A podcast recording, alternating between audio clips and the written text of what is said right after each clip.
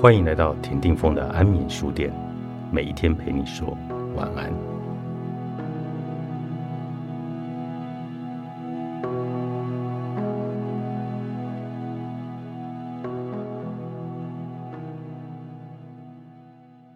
颂钵与古中医感知能量的世界，当下能量是一个很时髦的词，我们可以将它理解为中医所讲的正气、阳气。或者西医讲的免疫力，无论是古中医还是颂钵疗愈，原理都是导引和调节人体的能量，补不足而泻有余。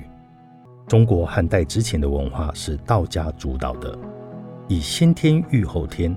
汉武帝罢黜百家，独尊儒术之后，变为以儒家主导，以后天统御先天。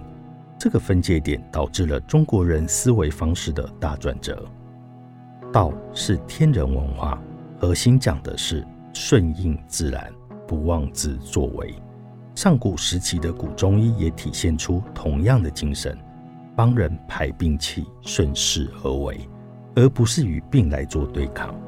然而，现代的医学与古中医的理念背道而驰，无视人自身的能量场，紧盯病灶不放，最后把人体切割得四分五裂。这在道家眼中是不合于道而属于妄作的。疾病的本质是人体自身的能量与外来入侵的能量邪气相遇，主体和客体的能量斗搏，结果僵住了，两股能量在体内打起来，于是我们就会感觉到疼痛、疾病。其实，即使没有外来能量的入侵，加入我们身体的能量减弱了。也会从亚健康状态发展成各种重大的疾病。一切疾病的根源都是身体阳气虚弱或被外来的邪气入侵的结果。中医靠望、闻、问、切来查知能量在哪一个层面卡住了。颂钵疗愈师靠的是颂钵的振动频率感知能量被卡住的部位。一旦找出正邪能量的动势和关系。就很容易施加助力，帮助身体疗愈疾病。顺势疗法拔除疾病的理念，就像救助搁浅在河滩上的船，只要把握住水势和动向，顺着水流，就很容易把船推回水中。但如果仅按自己的意志，想要逆流把船推走，那就很困难了，甚至把船拆烂了也推不走。顺势疗法的观点就是。人体的免疫力有能力抵御一切已知的疾病。基于这个理念，导引补泻人体的能量，使气血流动顺畅，免疫力自然就不会被疾病压倒。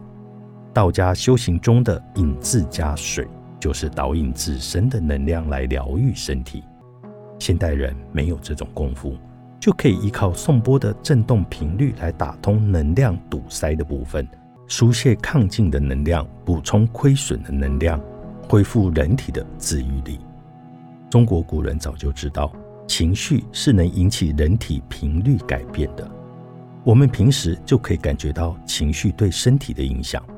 比如，你为某一件事情忧虑时，身体会不自觉地处于收缩紧绷的状态。你也可以感受一下思索时身体各个部位的松与紧，眉头。胃、头皮的部位都是紧的，经常思虑的人就会气滞血瘀，脾胃消化功能低下。如果我们常常让大脑处于放松的状态，那些紧绷的部位自然就会松了下来，整个人就会感到精神焕发。到底是什么能量让我们恢复精神的呢？其实是没有了情绪这股干扰的杂音。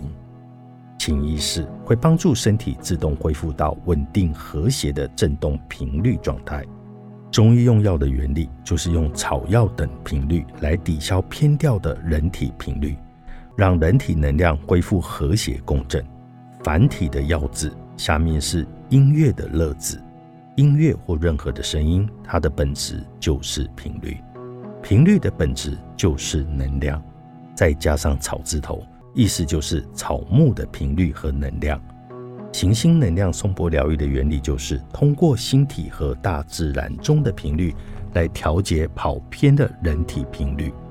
送波的频率也就相当于声音制成的药，送波的频率的组合也就相当于中医开的药方。如果想了解送波，有必要接纳古中医的思维方式。古道医家和送波疗愈师都把世间万物当作频率来认知，在《易经》《黄帝内经》等古书里讲的全部都是频率。为什么声音能影响人的情绪？因为声音和情绪同样都是频率，有时候听完一首乐曲，人的情绪就改变了，这就是声波影响到人体能量场的结果。颂波疗愈融合了古中医、古印度医学和西方炼金术的疗愈理念，通过导引身体的能量来消除身体内的杂音频率，达到使身体频率的和谐状态。颂波疗愈师的工作目的。就是推动我们身体生长变化的那一股无形的力量。宋波与身心疗愈，作者杨丽红、张涵，华夏出版。